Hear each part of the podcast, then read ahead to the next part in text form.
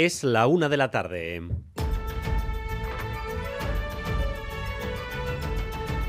Crónica de Euskadi con Dani Álvarez.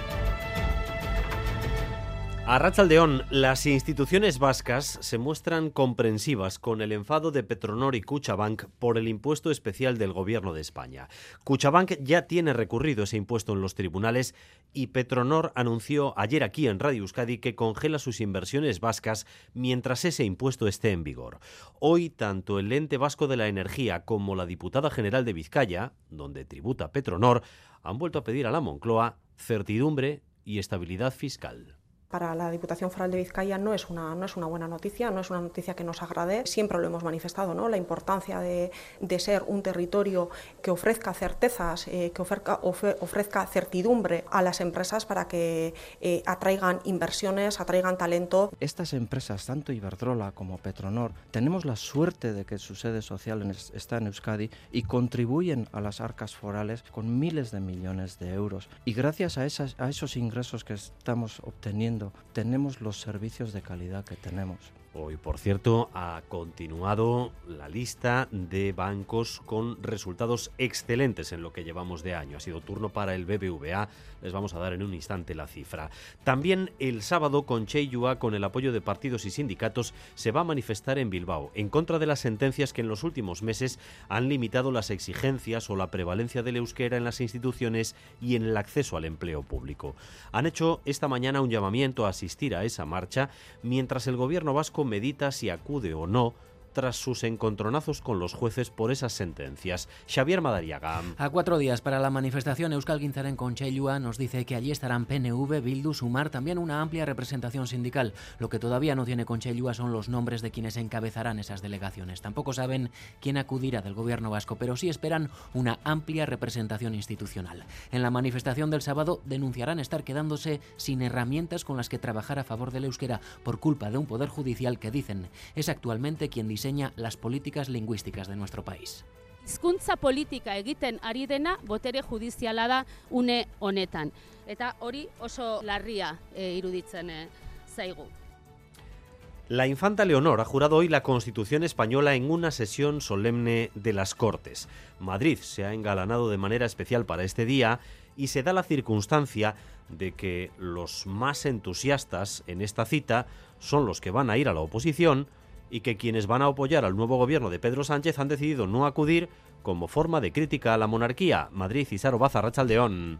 A Rachaldeón, sí, la princesa de Asturias, Leonor de Borbón, ya ha jurado ya ha jurado la Constitución y ha jurado hacer guardar y guardar la Constitución ante un Congreso que ha sacado sus mejores galas para recibir a la Casa Real. El centro de Madrid se ha parado por completo. No han acudido a la cita las piezas clave en la investidura de Sánchez, los partidos nacionalistas e independentistas Bildu, PNV, Esquerra, Junts y Benega. La representación de Sumar también ha sido mínima. De hecho, los ministros Belarra, Montero y Garzón no han acudido a la Cámara Baja para mostrar su oposición a la monarquía. La princesa Leonor ya está en el Palacio Real para recibir la medalla de Carlos III. Se la entregará su padre, el rey Felipe VI.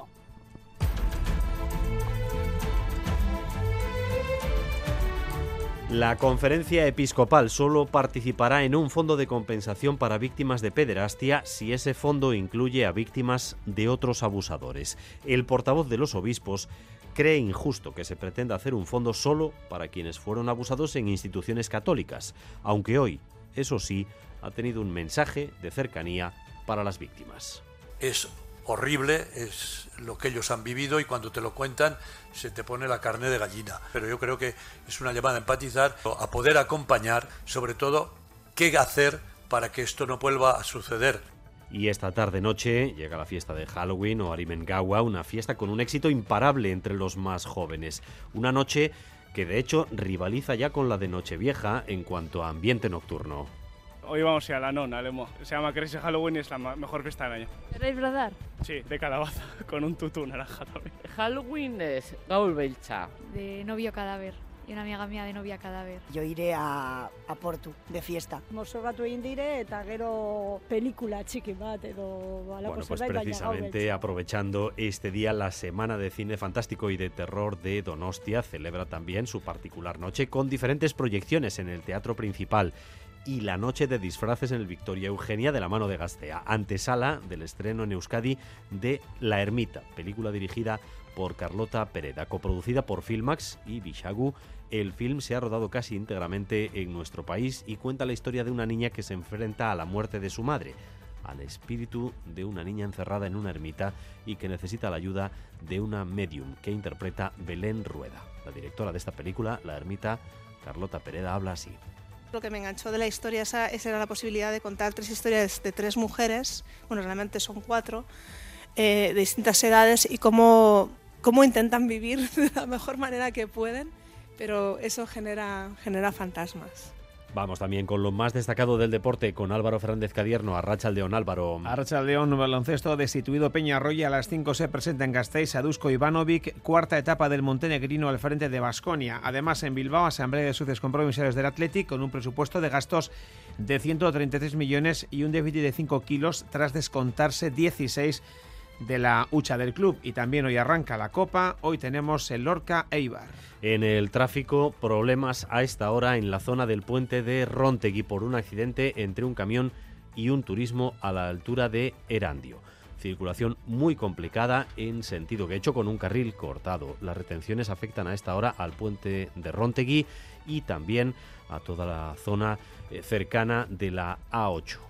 Recuerden, puente de Rontegui, un accidente entre un camión y un turismo a la altura de Erandio complica la circulación, sobre todo en sentido Guecho. 688-840-840, número de WhatsApp de Radio Euskadi. Ha sido una mañana complicada en Vizcaya porque también a primera hora el incendio de un camión averiado ha obligado a cortar la Supersur en sentido Cantabria, sin heridos, eso sí, a pesar de los problemas que ha generado. Y a partir del miércoles tengan presente que llega una nueva borrasca llamada Kiaran. Va a entrar por Galicia, provocando un nuevo temporal de viento, precipitaciones y también de nieve. Aquí nos vamos a ver afectados, pero menos. Mañana miércoles comenzaremos a notar una mayor intensidad del viento que para las 9 de la noche registrará rachas de 150 kilómetros por hora, Natalia Serrano. Para cuando llegue a Euskadi esa ciclogénesis explosiva será ya aquí temporal de viento. Por eso, Emergencias del Gobierno Vasco marca alerta naranja para mañana desde las 9 hasta la medianoche. Pero desde media tarde, en torno a las 6, allí ya mañana comenzaremos a notar la intensidad del viento. Hay aviso amarillo por rachas de 80 kilómetros hora. El jueves se va a mantener ese mismo nivel amarillo, pero va a llegar otro por temporal de mar con olas de 4 o 5 metros. José Antonio Aranda, responsable de Euskalmet probablemente mañana últimas horas y el jueves primeras horas eh, de la madrugada estemos en una situación de, viento fuerte y por tanto en, alerta naranja. Pero vamos a tener viento fuerte eh, prácticamente hasta el domingo. Eh. Es una sucesión de borrascas y una situación del oeste muy fuerte que nos va a traer no solo viento fuerte, sino nos va, nos va a traer también muy mala mar en los próximos días. La preocupación está en la posible caída de árboles o ramas. Además, va a llover desde el jueves hasta el domingo y habrá nieve a 1.200 metros de altura, sin consecuencias, por lo tanto, en carretera, pero va a enfriar el ambiente. Gracias un día más por elegir Radio Euskadi y Radio Vitoria para informarse. José Ignacio Revuelta y Xavier López se encargan de la dirección técnica, María Cereceda de la coordinación. Crónica de Euskadi con Dani Álvarez. La una de la tarde y ocho minutos siguen las reacciones al anuncio efectuado ayer aquí en Radio Euskadi por parte del presidente de Petronor de que congelan sus inversiones por el impuesto especial a las energéticas. El director del ente vasco de la energía comprende el plante de la empresa y pide un marco regulatorio estable. En Boulevard, Íñigo Ansola ha dicho que el PNV tendrá que analizar si condiciona su apoyo a Sánchez por este asunto.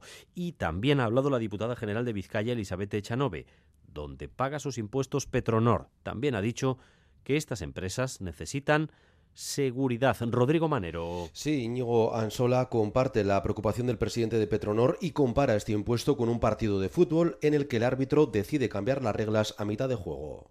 Yo pondría como ejemplo un partido de fútbol. Una empresa eh, que uno de sus objetivos es tener beneficios para poder invertir y crear riqueza, necesita tener una estabilidad regulatoria. Y en el minuto 60 no vale que le cambien las reglas de juego. El presidente del EVE entiende que Petronor se replantee sus inversiones porque se juega cientos de millones de euros y preguntado por si el PNV debería condicionar su apoyo a la investidura de Pedro Sánchez a la continuidad de este impuesto, respondía así habría que analizarlo. Hay tiempo, son temas complejos, realmente habría que analizar si estamos en un periodo de beneficios extraordinarios o no y qué tipo de impuestos queremos imponer a una serie de sectores, por qué a estos sectores sí y a otros no.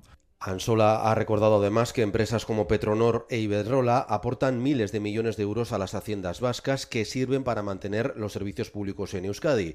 La diputada general de Vizcaya ha dicho precisamente que el anuncio de ayer no es una buena noticia. Elizabeth Echanove.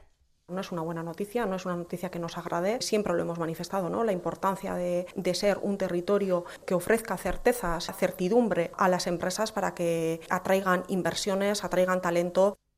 El Carrequín Podemos, por su parte, dice que Repsol y Petronor están mal acostumbrados y que sus amenazas están fuera de lugar por sus récords de beneficios. Las energéticas y la banca, mientras tanto, siguen amasando beneficios récord, que es eh, por lo que se puso, recuerden ese impuesto. Los grandes bancos españoles llevan ganados en lo que va de año casi 20.000 millones de euros, un 24% más. El último en dar sus cifras ha sido el BBVA, que también, Rodri, eh, ha batido una nueva marca. Así es, el BBVA ha ganado casi 6.000 millones de euros de enero a septiembre, esto es un 24% más que el año pasado y un nuevo récord histórico que la entidad no había alcanzado nunca en este periodo. Un tercio de estos beneficios los ha logrado en España, que es donde más ha crecido su negocio, un 62% respecto al último ejercicio, y todo ello tras pagar 200 millones por el impuesto especial a la banca. El consejero delegado del BBVA, que no se ha quejado hoy de ese gravamen, se ha mostrado muy satisfecho con las cifras obtuvimos unos excelentes resultados, un 24% más, gracias a la muy buena evolución de los ingresos recurrentes, en particular en México y España.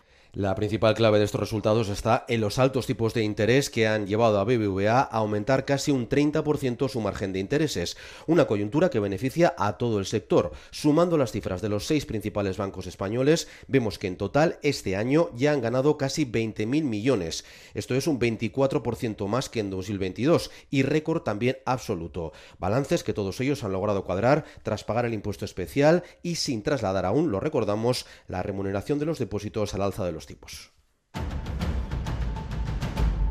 La una de la tarde y 12 minutos. El sábado, con Cheyua, con el apoyo de partidos y sindicatos, se va a manifestar en Bilbao en contra de las sentencias que en los últimos meses han afectado a las eh, exigencias o a la prevalencia del euskera en las instituciones y en el acceso al empleo público.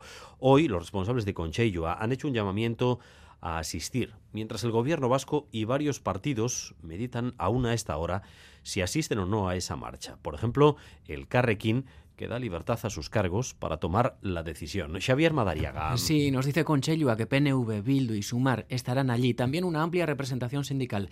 Euskal en Conchellu ha pedido que cada delegación esté formada por un máximo de cuatro personas. Y a cuatro días para la manifestación no hay lista definitiva de asistentes. Tampoco se sabe quién va a mandar el gobierno vasco, pero Conchelua confía en que en la manifestación habrá una amplia representación institucional. En las próximas horas esperan poder facilitarnos nombres concretos. Euskal en Conchelua calienta y motores para la manifestación de este sábado en Bilbao, una manifestación que ya tenían convocada hace meses y con la que salen a la calle con más ganas si cabe ante lo que denuncian como injerencias de los tribunales en las políticas lingüísticas. Euskararen aldeko hizkuntza politikak egiteko tresneriarik gabe geratzen ari garela, en medio de los encontronazos entre gobierno vasco y el Poder Judicial en torno al euskera, Conchello anima a salir a las calles contra unos tribunales que dicen están acabando con las herramientas para trabajar a favor del euskera. Y así son esos tribunales quienes acaban diseñando las políticas lingüísticas de nuestro país. Vamos a cambiar completamente de registro, de tono, porque en Madrid la infanta Leonor ha jurado hoy la Constitución española en una sesión solemne de las Cortes. Madrid, de hecho, se ha engalanado de una manera muy especial para este día y el protocolo se ha seguido, se está siguiendo todavía al milímetro. La monarquía ha sido hoy objeto de un acto de exaltación justo en el momento clave hacia la investidura de Pedro Sánchez. Y Sarobaza, adelante. Sí, cumplida su mayoría de edad, la princesa de Asturias, Leonor de Borbón, ya ha jurado la Constitución. Guardar y hacer guardar la Constitución y las leyes respetar los derechos de los ciudadanos y de las comunidades autónomas y fidelidad al rey. Madrid se ha paralizado para recibir a la princesa en el Congreso. La Cámara Baja se ha engalanado completamente. Se han abierto incluso las puertas de los leones para la entrada de la familia real. En su discurso, la presidenta de la Cámara, Francina Armengol, ha hecho varias alusiones a la diversidad y a la convivencia. Incluso ha hablado en todas las lenguas cooficiales, también en euskera, recitando a Felipe Juaristi. Una alianza con la España de hoy es responsabilidad de todos perfeccionar a través del diálogo y de los consensos, respetando su pluralidad, su diversidad y haciendo de la estabilidad y la convivencia nuestra bandera, para que ésta sea, como en el poema del escritor vasco Felipe Juaristi, Bio Chinsoa, Besaín Zabala, Terminada la jura de la Constitución en el Congreso, la princesa ya está en el Palacio Real para recibir por parte de su padre, el rey Felipe VI, la medalla de Carlos III. Intervendrán en el acto la propia Leonor, el monarca y el presidente en funciones, Pedro Sánchez. El Congreso Isaro estaba repleto de asistentes, pero ya sabemos que no acudían los partidos nacionalistas, soberanistas y también ha faltado buena parte de Sumar. Es llamativo este reverso político porque los que no estaban son justamente los que van a apoyar al nuevo gobierno de España. Sí, el acto ha estado marcado en parte por las ausencias. El rey emérito ha viajado desde Abu Dhabi a Madrid, pero Juan Carlos I no ha sido invitado en los actos institucionales. Tres ministros han faltado a la cita, Yone Belarra, Irene Montero y Alberto Garzón. De hecho, han quitado sus escaños, los escaños de los tres ministros, para que no se notara su ausencia. La representación de Sumar también ha sido escasa y, como decías, tampoco han estado los grupos de apoyo prioritarios del gobierno en funciones, Bildu, PNV, Esquerra, Junts y Benega, grupos que serán clave en la investidura de Sánchez. A estas ausencias ha referido el líder popular Alberto Núñez Feijóo. No tiene ningún sentido que miembros de este gobierno estén boicoteando el acto con su ausencia y que más de 50 diputados que parece ser están dispuestos a apoyar al señor Sánchez boicoteen también el acto Feijo ha titulado la foto de ayer entre Puigdemont y Santos Cerdán de humillación. El gobierno no ha querido eclipsar la jura de la princesa. Pasados los actos constitucionales de hoy, se empezarán a desencadenar todas las piezas para la investidura de Sánchez. Dicen fuentes del PSOE que ahora toca cerrar todos los acuerdos con los grupos. Después se registrará una proposición de ley de amnistía. No se descarta que esta propuesta se registre antes de la investidura de Sánchez. Recordemos que aún no hay ni fecha para esta investidura. Bueno, pues esa ceremonia sigue adelante. Es una especie de paréntesis unas horas eh, antes de que lleguemos a la recta final hacia la investidura de Pedro Sánchez y más todavía tras la foto de ayer en Bruselas entre Santos Cerdán, el número 3 del PSOE, y el propio Carles Puigdemont. Los obispos están dispuestos a trabajar de manera conjunta en la reparación a las víctimas de abusos para protegerlas. La conferencia episcopal está de acuerdo en colaborar con un fondo de indemnizaciones si se pone en marcha, pero pone una condición, y es que ese fondo sea un fondo que contemple a todos los abusadores y no solo a los que abusaron dentro de instituciones eclesiásticas. Blanca Díez. La Iglesia quiere una reparación integral de las víctimas de abusos por parte de miembros de su comunidad y eso supone una labor de escucha y protección. La conferencia episcopal ha explicado que ya trabajan con protocolos para que no se vuelvan a repetir estas situaciones. Su presidente, Juan José Omeya, se ha referido a los testimonios que han escuchado de las víctimas.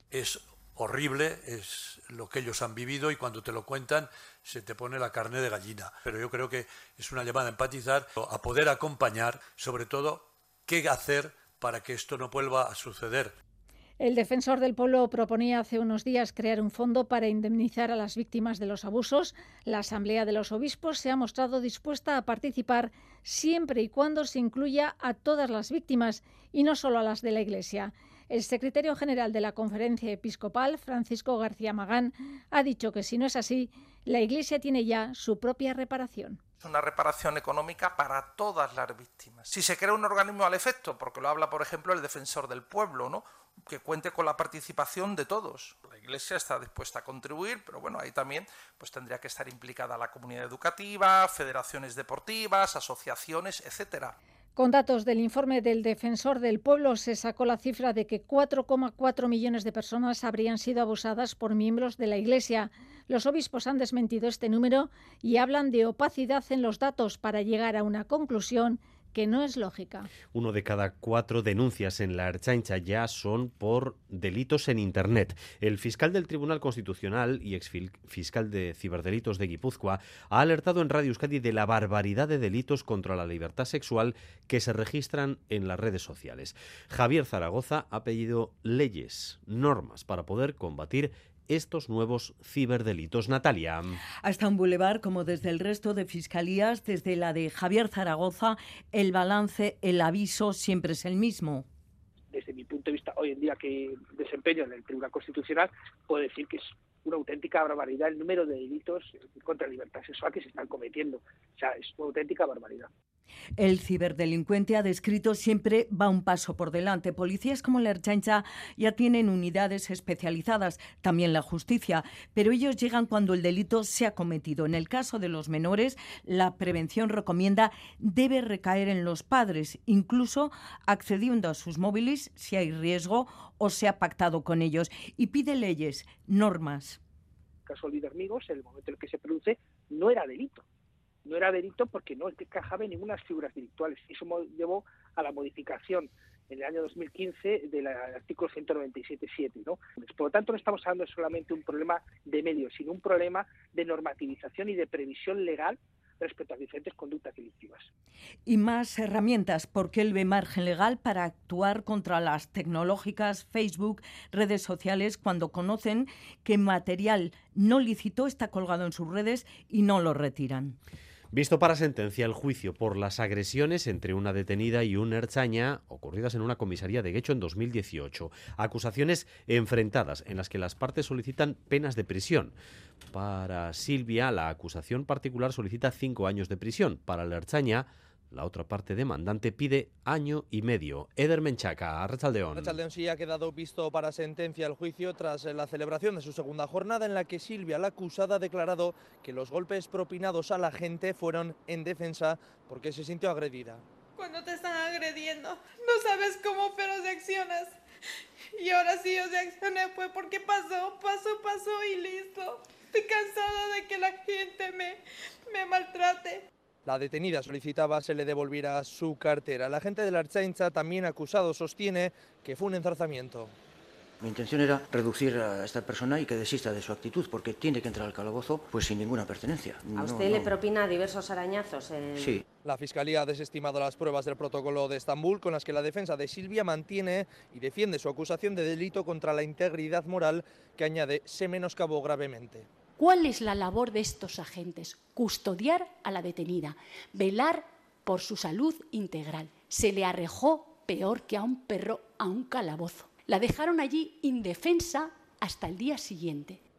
La defensa del Erchaña ha manifestado que la actitud de Silvia no fue defensiva en ningún momento. El Ministerio Fiscal concluye que la fuerza utilizada por el agente debió ser menor. Ahora la Fiscalía pide para Silvia un año y nueve meses de prisión por atentado contra la autoridad y multa económica también por dos delitos de lesiones. Para el Erchaña se solicita una multa económica por lesiones. Las acusaciones particulares elevan las peticiones para el Erchaña solicitan un año y seis meses de prisión por delito contra la integridad moral. Para Silvia piden cinco años y tres meses de prisión.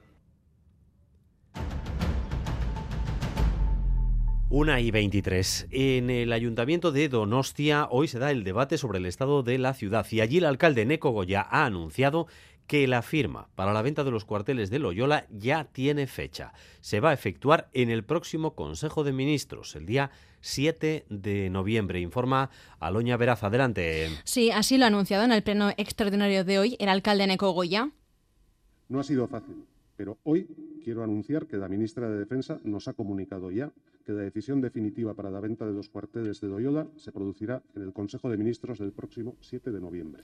Ha recalcado que es una operación primordial para la ciudad y que se va a llevar a cabo gracias a que las finanzas municipales están en buen estado. Además, el alcalde ha afirmado que para el 2033 Donostia contará con 6.000 viviendas nuevas, las cuales incluyen las del cuartel de Loyola. Pues bien, Euskal Herria Bildu y el Partido Popular han hecho hincapié en que esas medidas no son suficientes. Escuchamos a Juan Carlos Izaguirre y Borja Corominas no llega al 4% del total. Y la ley de vivienda habla de que deberán ser el 20% para el 2043. No vamos a cumplir lo que dice la ley de la vivienda, ni de lejos. Esos proyectos que nos venden ahora a bombo y platillo son los proyectos que nos vendieron a bombo y platillo hace cuatro años y han sido capaces de poner en marcha. El turismo también ha sido otro de los puntos fuertes de la jornada. En esa apuesta que hacemos en favor de un turismo sostenible y que aporte a nuestra ciudad, trabajaremos para que la llamada tasa turística sea una realidad durante esta legislatura. Goya ha dicho que van a desarrollar discursos turismofóbicos porque son numerosos los empleos que genera en la ciudad. La oposición, en cambio, cree que solo se mira el lado económico, el negocio y que eso perjudica automáticamente la calidad de vida de los donostiarras. Neco Goya defendiendo la actividad turística y llamando a desterrar la turismofobia. En el otro lado de la autopista, en Bilbao, nos han contado hoy que se ha cerrado el mejor verano de la historia, con más de 450.000 visitantes. Satisfechos, además, porque crece el número de eh, pernoctaciones, que es el indicador en el que más han trabajado en los últimos años porque era el que más flaqueaba. Cada vez visitan más extranjeros la villa. Irache Ruiz. El turismo supone ya un 8% de la riqueza de Bilbao y genera un porcentaje idéntico de empleo. En junio, julio, agosto y septiembre vinieron más visitantes que nunca, 454.000, la mayoría extranjeros, franceses, alemanes y sorprenden los datos de estadounidenses. Es cierto que han bajado un 12% las visitas de madrileños y catalanes, sin embargo, el concejal de turismo se felicita porque ha mejorado uno de los principales indicadores. Quienes visitan la villa se quedan ya algo más de dos noches con el gasto en alojamiento y consumo que ello conlleva. Xavier Ochandiano. Más allá de la cifra récord, sí es importante señalar es que ha habido un crecimiento de un 6,4% en las pernoctas. Nos ha llevado a que en este ciclo de cuatro meses hemos eh, roto en positivo ese techo de cristal que a veces teníamos de las dos pernoctas y eso nos da un marco mucho más sólido y más potente para trabajar precisamente mejores ratios de rentabilidad, mejores ratios de consumo y también trabajar más en clave de sostenibilidad. Entiende que el turismo de Bilbao tiene aún margen de crecimiento, por lo que no cree prioritaria una tasa turística. Vizcaya y Guipúzcoa arrancan desde hoy la tramitación de sus presupuestos. Políticamente lo hacen desde posiciones diferentes, mientras en Vizcaya PNV y PSE cuentan con mayoría absoluta, en Guipúzcoa van a necesitar acuerdos para sacar adelante las cuentas. En lo económico, ambos presupuestos experimentan un incremento de alrededor del 3% en el gasto departamental y la inversión social sigue acaparando casi 5 euros de cada 10. Y Manuel Manterola. Empezamos por Vizcaya con un gasto social de 640 euros por habitante, que es el resultado de la suma de los departamentos de acción social y de empleo e inclusión. Es a lo que va la mayor parte del gasto departamental de la Diputación de Vizcaya, que contará este año con un 3,8% más de presupuesto, 1.599 millones de euros en total, alineados con los ejes establecidos a comienzos de legislatura. Elizabeth Echanove, diputada general. Este proyecto de presupuestos está diseñado para seguir impulsando una Vizcaya con una economía próspera, socialmente avanzada, verde, con identidad propia y con equilibrio territorial. Para hacerlo desde una Diputación, además, que es fuerte, cercana y moderna. En cuanto a Guipúzcoa, la Diputación contará con 1.160 millones de euros para repartir entre departamentos, casi un 3% más. El gasto social es de 724 euros por habitante, una cifra, destacan, nunca antes alcanzada. Subrayan también el esfuerzo inversor y el objetivo de cuidar la casa, dicen, para que si vienen maldadas el gobierno foral pueda responder con medidas de apoyo. Esto a expensas de la negociación que deberán afrontar con los grupos políticos. Eider Mendoza, diputada general. Todas las puertas están abiertas. En los próximos días tendremos los primeros contactos y eh, convencidas de que seremos capaces de llegar a un acuerdo entre todos los grupos políticos o desde luego el intento será con todos ellos. El jueves arrancará el diálogo con los grupos políticos. En Navarra, al haber sido año electoral, el proceso de presupuestos va más retrasado. El gobierno de María Chivite ha aprobado hoy el techo de gasto expansivo, con un aumento del 9,6% respecto al presupuesto de este 2023. Ollana Arangoa. Son 504 millones de euros más que en el presupuesto de 2023, un límite de gasto de más de 5.700 millones de euros con el gasto social, los servicios públicos y el crecimiento económico como prioridades. José Luis Arasti, consejero de Economía y Hacienda. Son 5.742,7 millones de euros, lo que en términos absolutos supone un incremento de 504 millones frente a 2023. Esta cifra ayudará, sin lugar a dudas, a asentar las bases de las prioridades de este Gobierno de Navarra, como son el gasto social y la mejora en recursos públicos como herramienta para el desarrollo económico de la comunidad foral.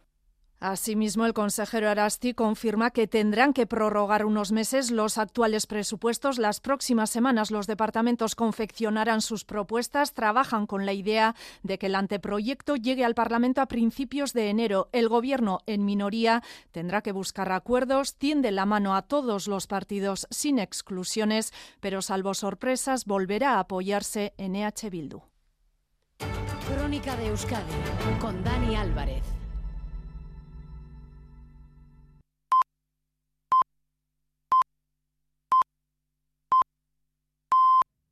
La una y media de la tarde seguimos en Crónica de Euskadi.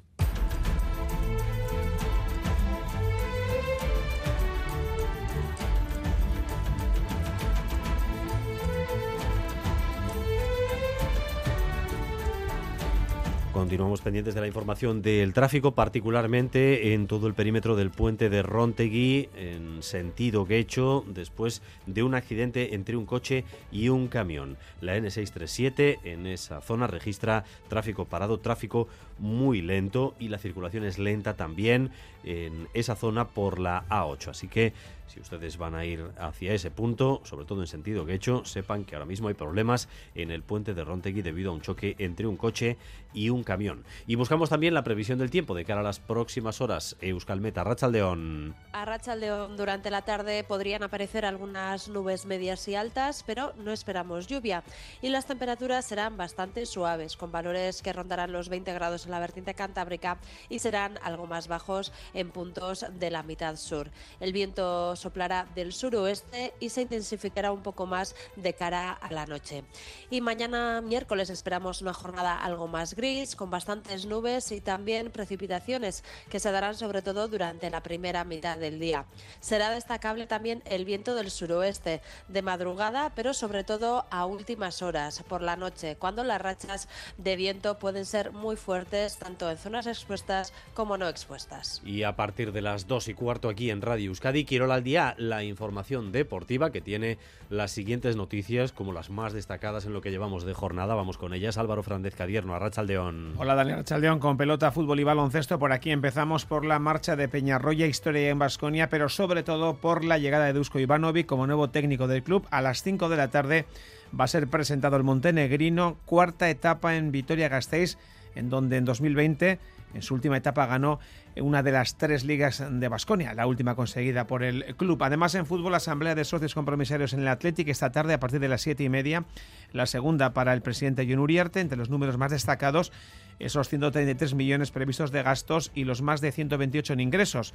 Déficit en torno a 5 millones, eso sí, después de haber cogido 16 kilos de la caja de provisiones. Además, comienza la Copa, 55 partidos en total entre hoy y el jueves con nueve equipos vascos en liza, aunque la mayoría juegan mañana. Hoy lo hace el Eibar, lo hace en Lorca a las 9. Echeverría es el técnico armero.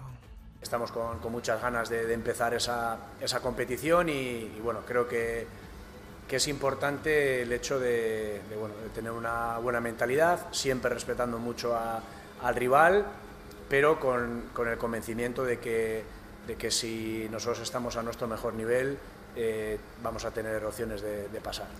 Mañana será el turno para el Athletic en casa del Rubí y para la Real en la del Buñol. Valverde habla esta tarde y Manol lo acaba de hacer.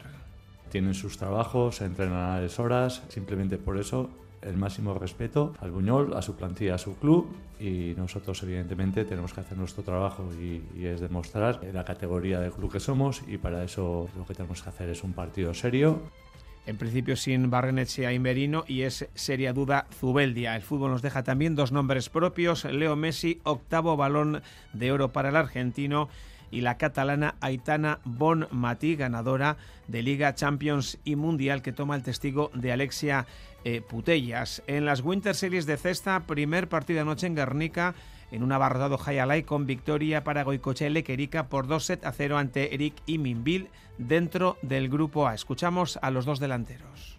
Sí, un día especial, ¿no? Eh, a, a, todo el mundo le gusta estar este día en la cancha, disfrutar del ambiente que ha habido hoy, en los últimos años, eh, lo que he podido disfrutar y la verdad que muy contento de obtener la victoria también. Sí, muy verde todavía, ¿no? O sea, falta de competición, sobre todo, y bueno, es sinónimo de falta de ritmo. Quitando los dos campeonatos estos que juego en, en verano, llevo año y medio, estoy ensayando, pero claro, no es lo mismo al estar eh, eh, en la cancha. Y volviendo al baloncesto, IDK ha presentado a una de sus fichajes, a la joven Alba Prieto, habla de los objetivos. A ver, tampoco, tampoco hay que apresurarse, creo que no tenemos prisa de nada. Nuestro objetivo obviamente es la Copa de la Reina, pero vamos a ir eso, a cada fin de semana, a cada partido. Eh, también hay equipos muy competitivos en la liga y creo que tenemos que tener los pies en la tierra y, ni creernos nada y seguir trabajando un poco en, la medida en la que lo estamos haciendo.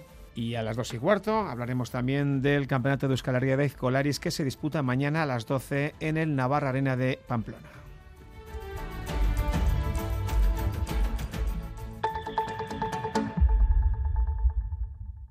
Llega el sorteo 11 del 11 de la 11. El sorteo que más da. Espera, espera, espera. Otra vez. ¿Cómo que qué más da? ¿Qué más te dará a ti? Que son 11 millones. Vamos a ver si así se entiende. Es el sorteo que más da porque además de los 11 millones da 11 premios de un millón. Pues a mí un 2, 3, 4, 5, 6, 7 y hasta 11 millones no me dan igual, ya te lo digo. Pues eso te estoy diciendo, que es el que más da. Sorteo 11 del 11 de la 11. Un premio de 11 millones y 11 premios de un millón. El sorteo de la 11 que más premios millonarios da. A todos los que jugáis a la 11, bien jugado. Juega responsablemente y solo si eres mayor de edad. 688-840-840. El número de WhatsApp de Radio Euskadi. La una de la tarde y 35 minutos continuamos en esta crónica de Euskadi con más noticias y más información en directo para ustedes hasta las dos y cuarto. Noticias que, entre otros escenarios, hoy tienen el del Congreso de los Diputados. Allí se ha producido eh, la jura de la infanta Leonor, la jura de la Constitución, en un acto que se puede interpretar como una especie de reverso de lo que va a ser el proceso de investidura de Pedro Sánchez, porque quienes están asistiendo son eh, los más entusiastas con la monarquía y van a ser sobre todo los que van a estar en la oposición y quienes no asisten, quienes han decidido boicotear ese acto, van a ser decisivos en el proceso hacia la investidura. Después eh, del acto más o menos solemne, ahora entramos en la fase de los discursos. Va a hablar el presidente del gobierno, está hablando la propia eh, infanta. ¿Cómo se desarrollan esos discursos? ¿Qué está pasando? Isaro Baza. Pues a estas horas se está desarrollando la segunda parte de los actos institucionales de la jura de la princesa Leonor. La comitiva real se ha trasladado del Congreso al Palacio Real. Allí la princesa acaba de recibir la medalla de Carlos III, la mayor distinción civil que puede conceder el gobierno. Se la ha entregado hace unos minutos su padre, el rey Felipe VI, en un acto solemne ante el gobierno, aunque como contábamos antes, con ausencias. No están ni Belarra, ni Montero, ni Garzón. Ahora mismo está interviniendo la princesa, también ha intervenido antes el presidente en funciones Pedro Sánchez y le ha trasladado a la princesa el respeto y afecto del gobierno. Sigue interviniendo, como decíamos, ahora mismo la princesa y después tomará la palabra el propio monarca, Felipe VI. Una de la tarde y 37 minutos. Cambiamos de asunto y nos fijamos, como les decíamos en portada, en la tarde-noche que tenemos por delante, la celebración de Halloween, que es una fiesta con un éxito imparable, especialmente entre los más jóvenes. Podríamos decir que ahora mismo ya esta noche rivaliza con la de Nochevieja en cuanto a éxito y ambiente. Es una tradición de origen celta que ha conseguido que ya se decoren tiendas, bares, discotecas, que tallemos calabazas y que nos disfracemos en víspera de todos los santos. Lo habrán notado en sus, en sus municipios y si no, solo tienen que esperar un ratito para ver todo ese ambiente. Irene Barañano. Y sin esperar a la noche, en el Euskaltegui, Gabriel Aresti celebraban esta mañana Gaubelza, que no Halloween. Halloween es Gaul Belcha. Hemos hecho un corto que acabamos de ver aquí en el Anchoqui. Sí, luego vamos a decorar las gelas, hacer unos eguzilores. Besteak mozorratu egin dire eta gero pelikula txiki bat edo alako zerbait, baina Gau Beltza, eh? ez Halloween. Los celtas introdujeron la tradición por Araba y Navarra y se extendió a la costa hasta asentarse como Caubelza o Arimengawa. Así nuestros antepasados celebraban el fin de la cosecha y la llegada del invierno. A día de hoy, influencia de Halloween, vemos bares y tiendas decorados con calabazas, telas de araña y calaveras. Y hay incluso quien se anima con los disfraces. Maite de la tienda Festival de Bilbao nos cuenta cuáles son los más vendidos. Miércoles y Harley Quinn para las niñas, para los niños los zombies, es Green, Freddy. Y como es víspera de festivo, los locales de hostelería que en Bilbao podrán abrir durante dos horas más se preparan para las celebraciones. la nona, Lemo. Se llama Crazy Halloween y es la mejor fiesta del año. ¿Queréis bradar? Sí, de calabaza, con un tutú naranja también. De novio cadáver y una amiga mía de novia cadáver. Yo iré a Portu, de fiesta. ¿Queréis bradar? Depende, si se anima la cosa, seguramente sí. Mientras que en Gasteiz e Iruña las temperaturas mínimas serán de unos 11 grados, en la costa rondarán los 15, pero eso sí, se espera que sobre las 5 de la mañana la lluvia devuelva a casa a las y los festejantes de los cuatro territorios.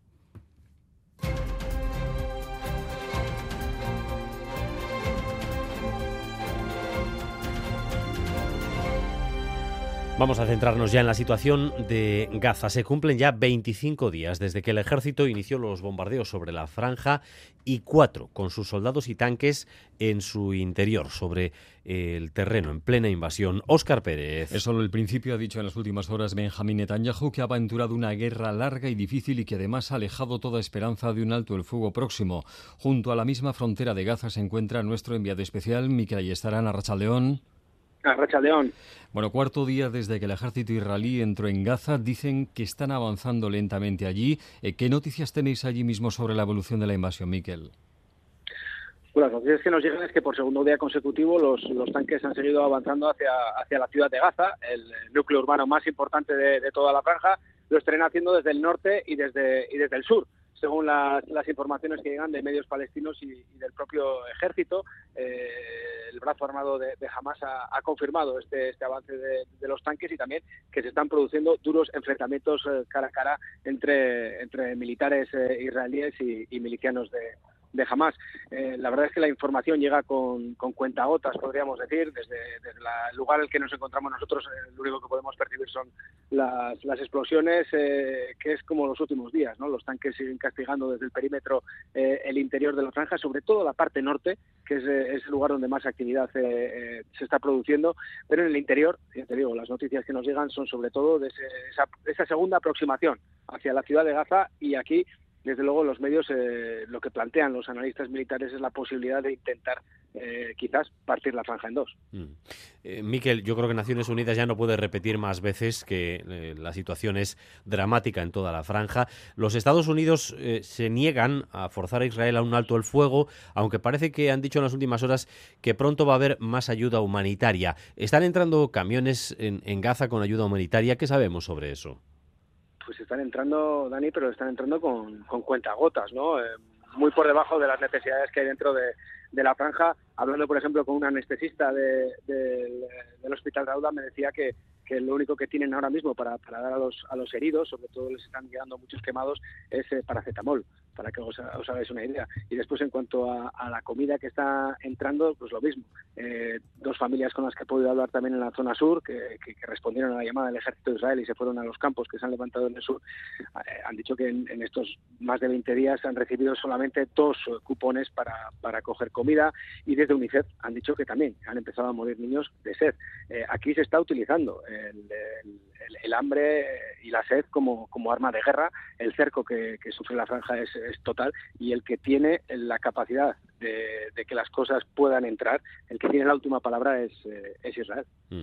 Eh, también hay, eh, bueno, un temor desde el principio de todo este conflicto en, entre Israel especialmente y también sus aliados de que se pueda dar una explosión conflictiva a nivel regional. Y lo cierto es que a Israel se le ha abierto otro, otro frente, Miquel, en Yemen. Allí los rebeldes hutíes han reivindicado hoy el lanzamiento de un ataque con drones contra Israel y hoy han lanzado otro dron en el área del Mar Rojo. ¿Esto qué significa? Pues esto significa que, ellos también mueven, ficha. Los hutíes eh, son, un grupo chií eh, próximo a Irán Eh, hemos visto en los últimos años cómo pues, han combatido abiertamente contra, contra Arabia Saudí y ahora, pues eh, hoy por primera vez han reivindicado el lanzamiento de este, de este dron contra que ha llegado a la ciudad de, ha sido, digamos, neutralizado cuando se aproximaba a la ciudad de, de Eilat, al sur de, de, Israel.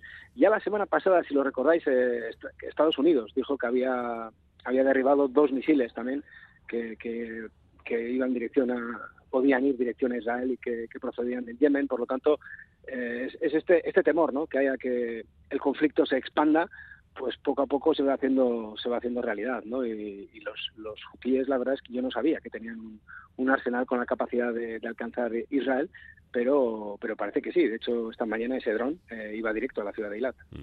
Eh, no sabíamos que los hutíes tenían esta capacidad, no sabíamos que jamás tenía la capacidad de atacar como atacó a Israel, en fin.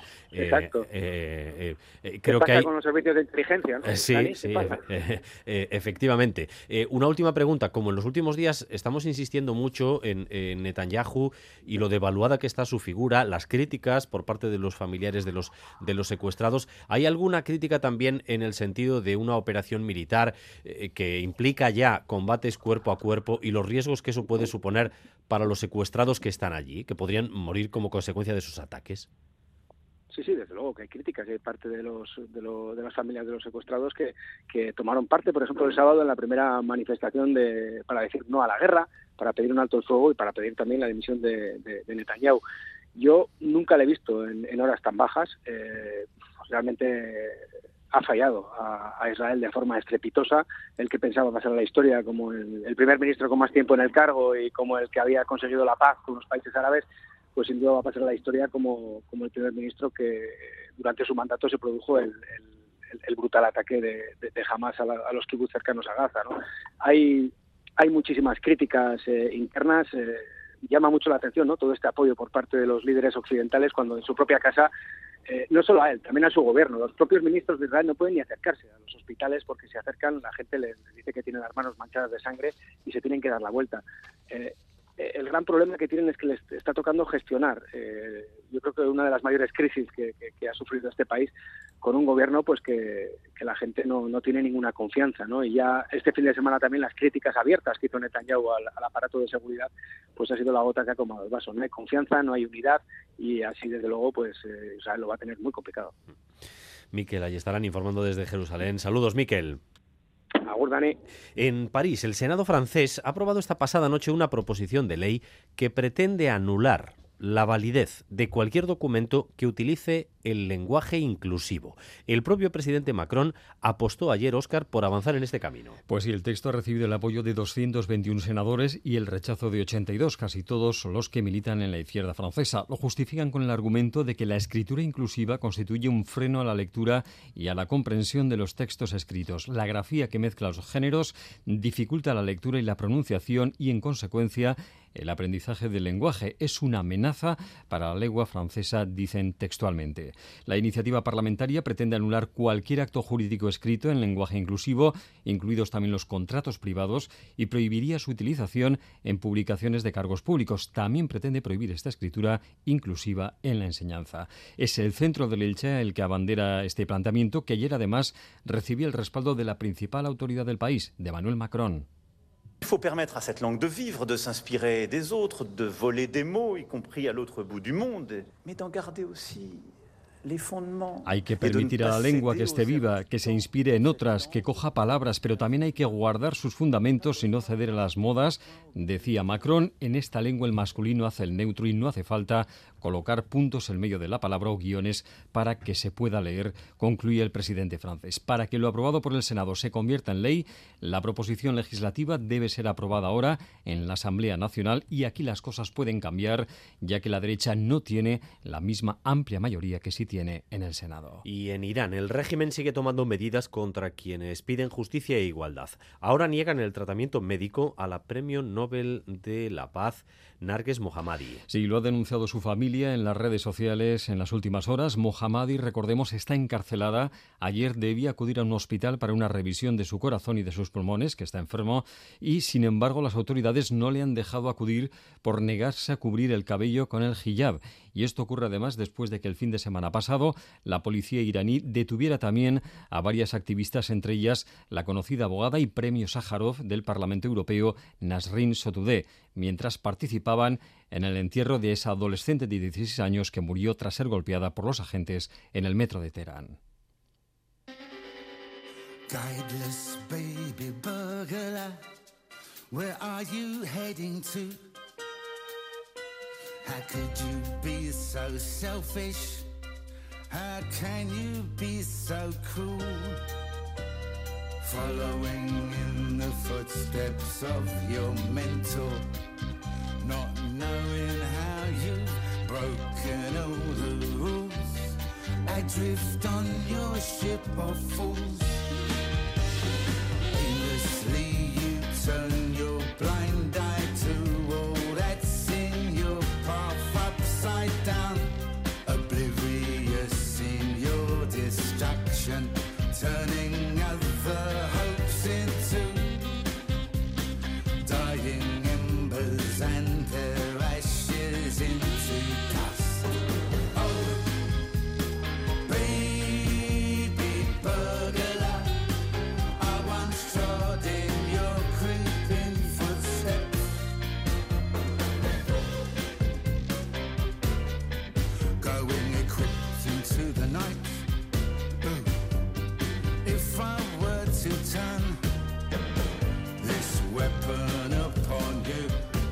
Nueve minutos para llegar a las 2 de la tarde. Ya está con nosotros Galder Pérez, a Rachaldeón. A Rachaldeón, Dani. Con el avance de cultura.eus y las noticias más destacadas de la jornada en el ámbito cultural y creativo.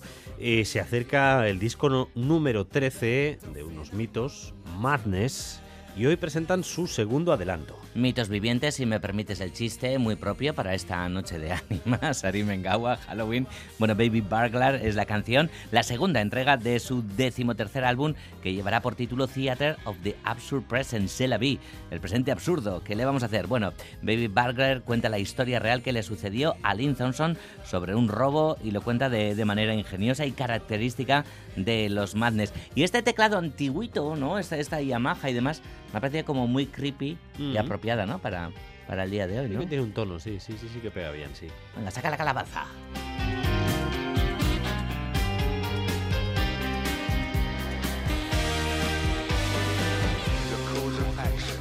Easily avoided.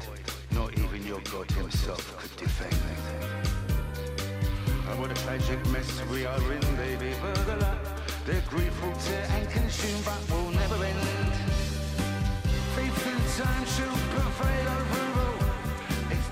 ¿Tienes disfraz ya?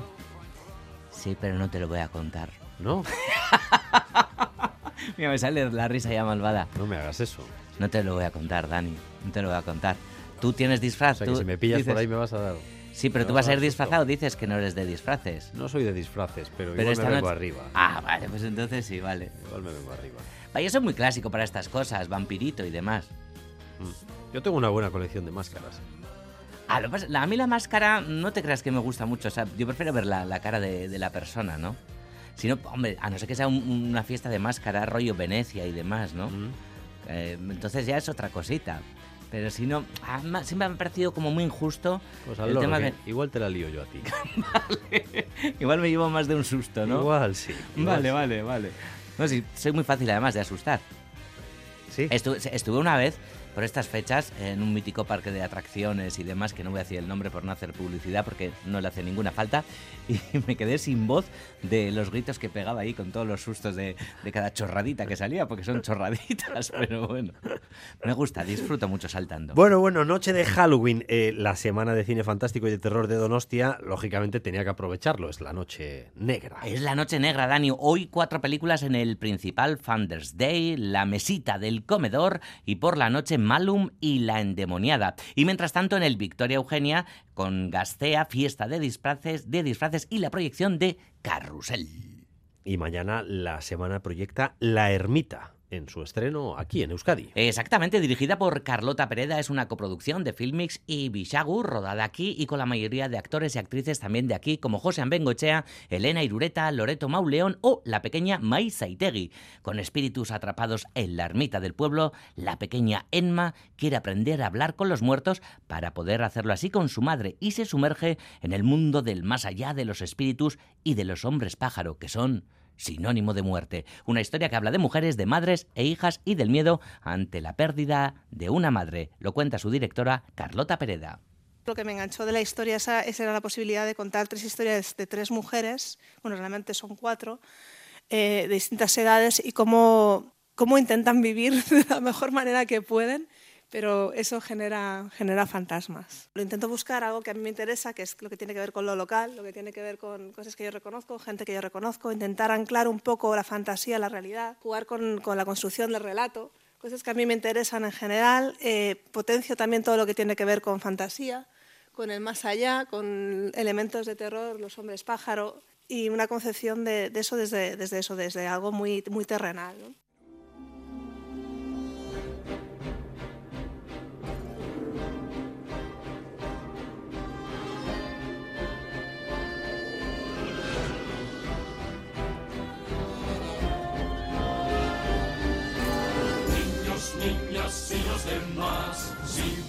Venís os voy a enseñar. Algo extraño que hay aquí. La ciudad de Halloween, esto es Halloween, esto es Halloween, gritos en la oscuridad. Víspera del Día de Difuntos, hoy es Halloween, Arimengawa, Gaubelcha, día de terror, noche de terror y de diversión. Estoy nervioso, ¿eh? a ver cómo, qué susto me vas a dar. Pues sí, eh, y en Cultura Punteus lo vamos a mirar desde la literatura con Patricia Millán, nuestra experta en libros, que nos va a hablar de varios libros de, de Halloween, también desde el teatro, Dani, porque nos vamos a sumergir en Lurráspico a Ochak, ese viaje eh, con personas muertas a través de los yacimientos del antiguo convento de San Francisco en Bilbao. Hablaremos con sus creadores, con Orchmuga Teatroa y también de cine, cómo no, con Iker Zabala y estará muy presente Pesadilla antes de Navidad, que es uno de los retratos eh, góticos y freaks ideados pues por un alumno aventajado de este día de Halloween. Tim Burton. ¿Y por qué recuperamos las andanzas de Jack Calavera y su tropa? Porque se cumplen 30 años de su estreno. ¡Wow!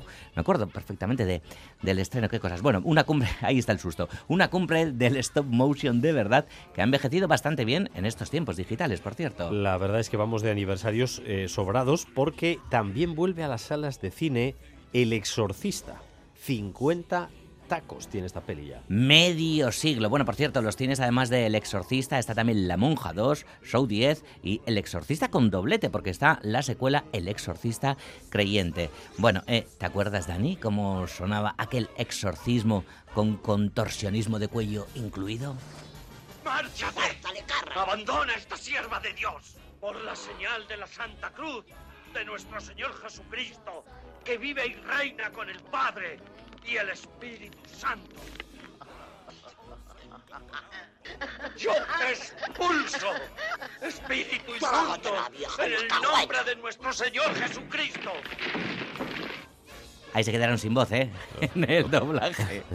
Lo podría recitar de memoria.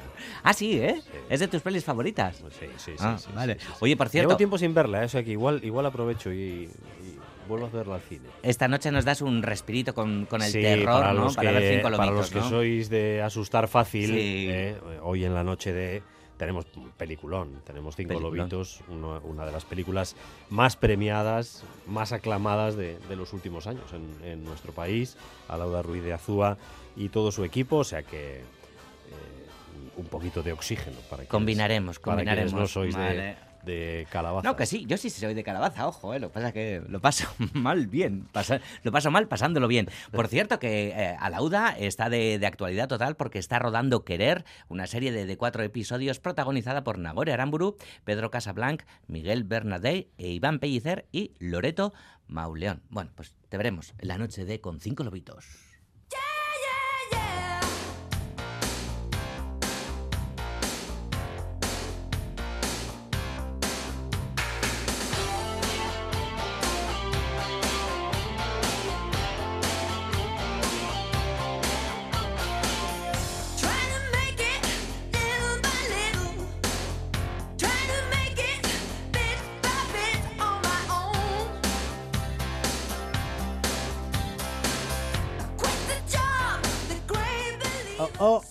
Dress for Success, temazo.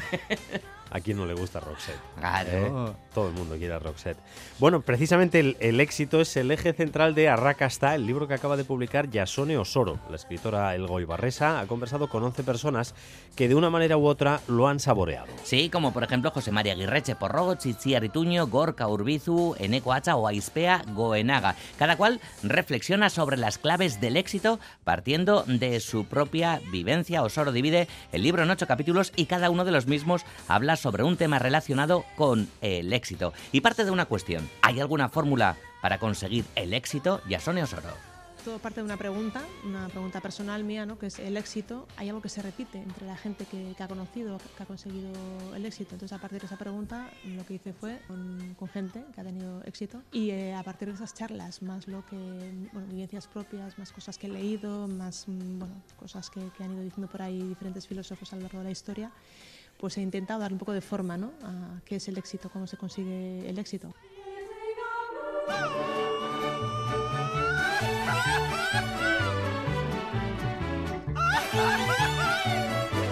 Está sembrado hoy. Todo, Anda, un día sí lo pone fácil, Dani. éxitos. Qué, qué- qué- qué gran banda sonora la de Coco. Bueno, hoy el Gallarre ha preparado también espectáculo especial para Halloween. Claro que sí, y estará ahí pues eh, las canciones de, de Coco como este Recuérdame. Con ello nos vamos. Venga, Galdera. Estoy ya nervioso para la noche. Mira, recuérdame si mi guitarra oyes llorar. Son las 2 de la tarde.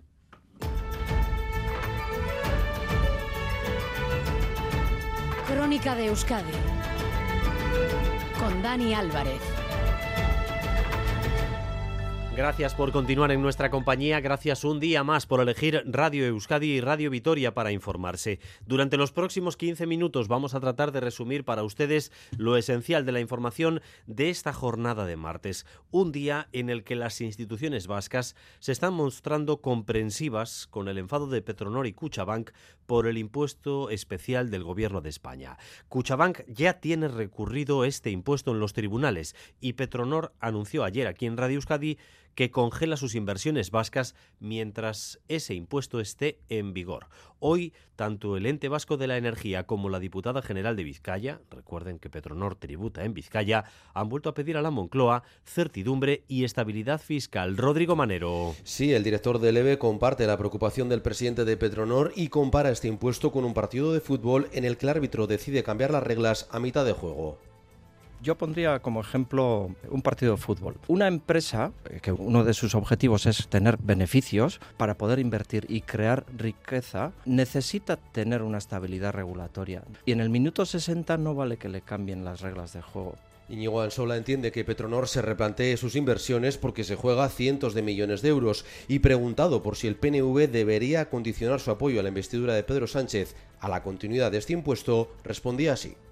Habría que analizarlo. Hay tiempo, son temas complejos, realmente habría que analizar si estamos en un periodo de beneficios extraordinarios o no y qué tipo de impuestos queremos imponer a una serie de sectores, por qué a estos sectores sí y a otros no. Ansola ha recordado además en Radio Euskadi que como Petronor y Iberdrola aportan miles de millones de euros a las haciendas vascas, esto sirve para mantener los servicios públicos en Euskadi. La diputada general de Vizcaya ha dicho precisamente que el anuncio de ayer no es una buena noticia. No es una buena noticia, no es una noticia que nos agrade. Siempre lo hemos manifestado, ¿no? La importancia de, de ser un territorio que ofrezca certezas, certidumbre a las empresas para que atraigan inversiones, atraigan talento. El Carrequín Podemos, por su parte, dice que Repsol y Petronor están mal acostumbrados y que sus amenazas están fuera de lugar. Bueno, pues el sindicato LAB ya está criticando al gobierno vasco, en concreto a la consejera Arancha Tapia, por ser comprensiva con lo que LAB define como chantaje inaceptable por parte de Repsol y de Petronor. Según LAB, estas empresas han recibido importantes cantidades de dinero público a través de los fondos Next Generation. tanto las declaraciones de Emiliano López Achurra como las de Johnny Mada nos parecen una auténtica amenaza a los trabajadores y a las trabajadoras, ¿no? Es una amenaza y además una, una clara evidencia de que existe aquí una estrategia por parte de la patronal y del gobierno de Iñigo Urkullu comandado por eh, Arancha Tapia, en la que, eh, una vez más, los trabajadores y las trabajadoras somos eh, los paganos de esta estrategia y a quienes se dirige, pues de alguna manera, intentar beneficiar a las, a las élites económicas. Y hoy hemos conocido los resultados del BBVA en lo que llevamos de año. Y en línea con el resto de la banca, el BBVA ha ganado un 24% más. Es decir, sigue batiendo récords, Rodrigo. El BBVA ha ganado casi 6.000 millones de euros, esto es un 24% más que en el mismo periodo del año pasado y supone un nuevo récord histórico que la entidad no había alcanzado nunca. Un tercio de estos beneficios los ha logrado en España, que es donde más crece su negocio de todo el mundo. Y todos eh, ellos eh, y todos los bancos han logrado y estos beneficios los ha logrado, que debemos decir, tras pagar 200 millones por el impuesto especial a la banca. Su consejero delegado se ha mostrado más que satisfecho obtuvimos unos excelentes resultados, un 24% más, gracias a la muy buena evolución de los ingresos recurrentes, en particular en México y España. La principal clave de estos resultados está en los altos tipos de interés que han llevado a BBVA a aumentar casi un 30% su margen de intereses, una coyuntura que beneficia a todo el sector, sumando las cifras de los seis principales bancos españoles, en total este año ya han ganado casi 20.000 millones, esto es un 24% más y récord también absoluto, balances que la banca logra cuadrar tras pagar el impuesto especial y sin trasladar todavía, lo recordamos, todo el alza de los tipos a la remuneración del ahorro.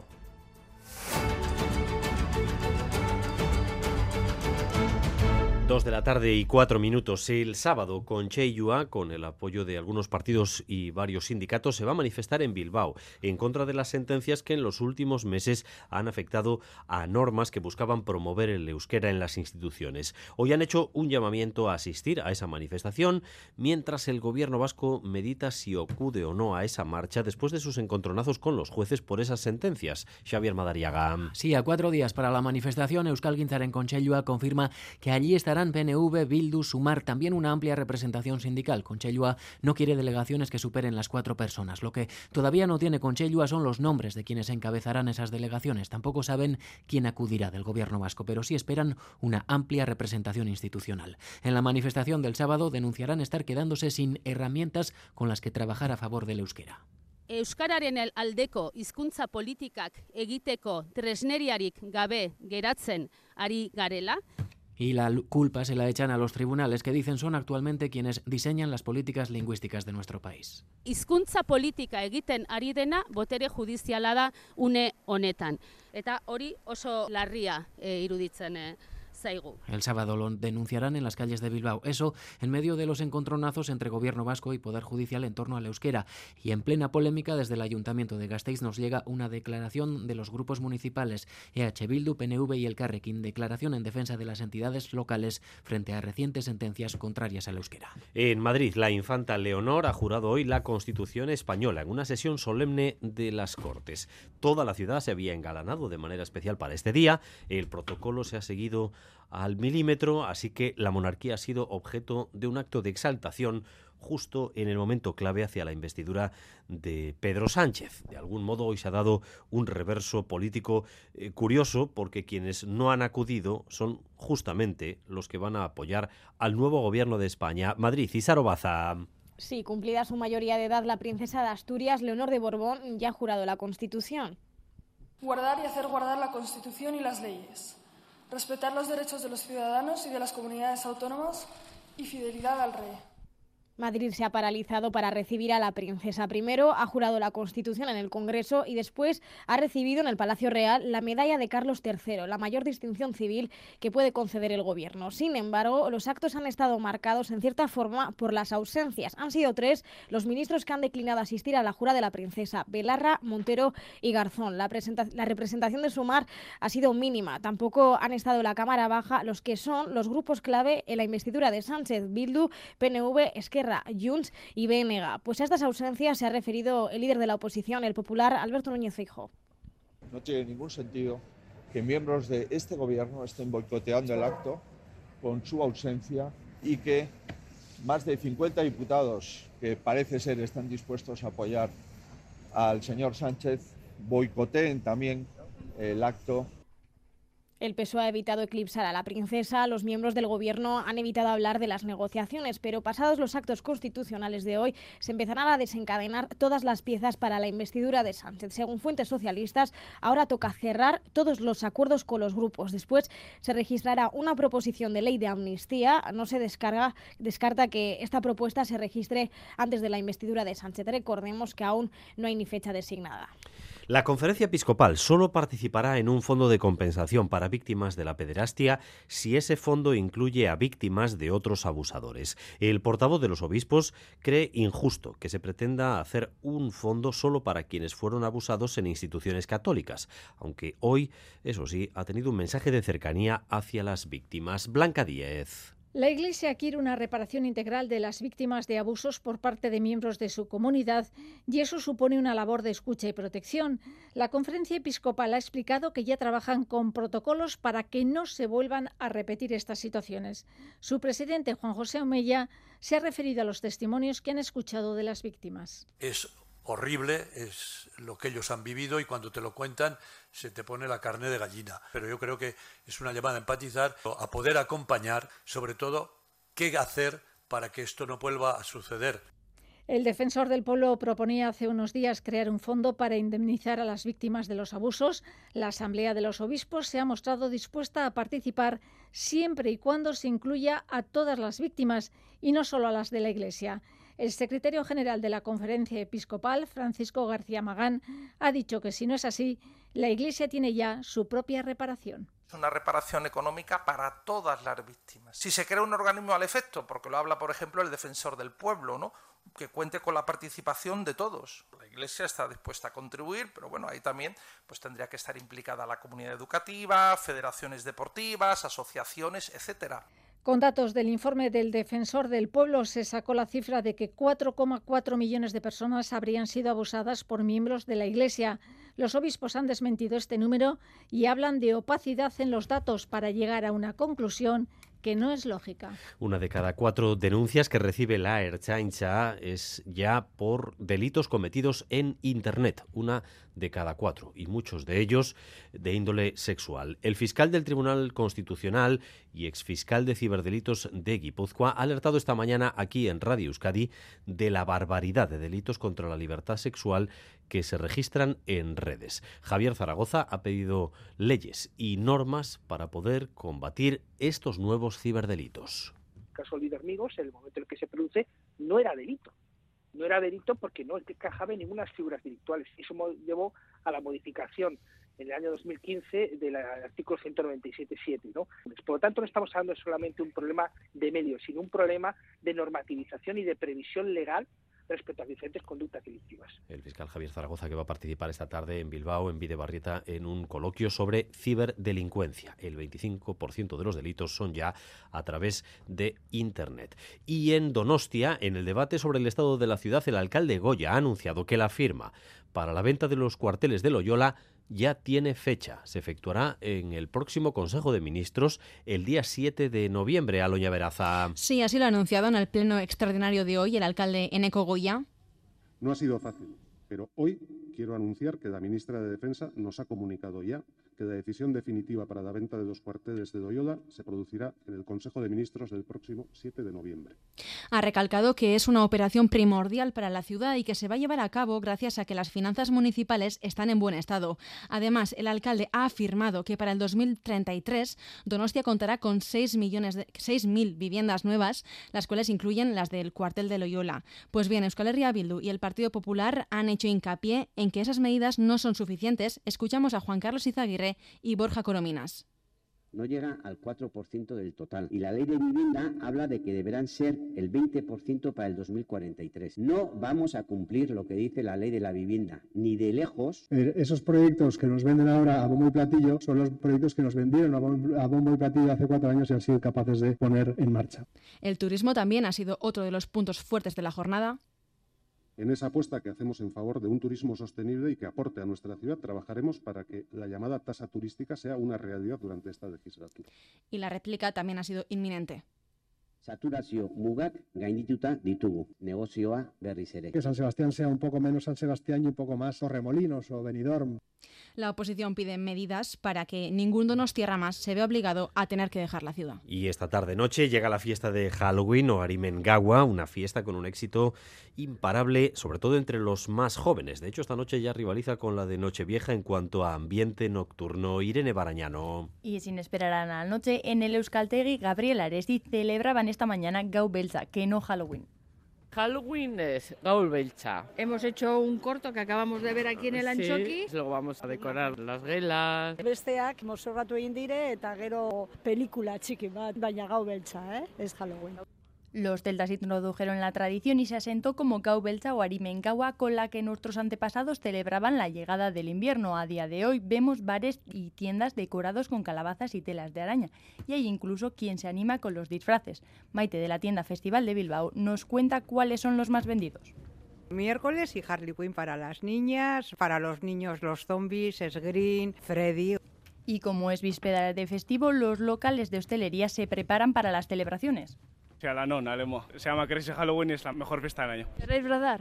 Sí, de calabaza, con un tutú naranja también. De novio cadáver y una amiga mía de novia cadáver. Teníamos pensado ir a una discoteca, ponernos unos disfraces y ir los amigos. Mientras que en Gasteiz e Iruña las temperaturas mínimas serán de unos 11 grados, en la costa rondarán los 15. Eso sí, se espera que sobre las 5 de la mañana la lluvia devuelva a casa a las y los festejantes de los cuatro territorios.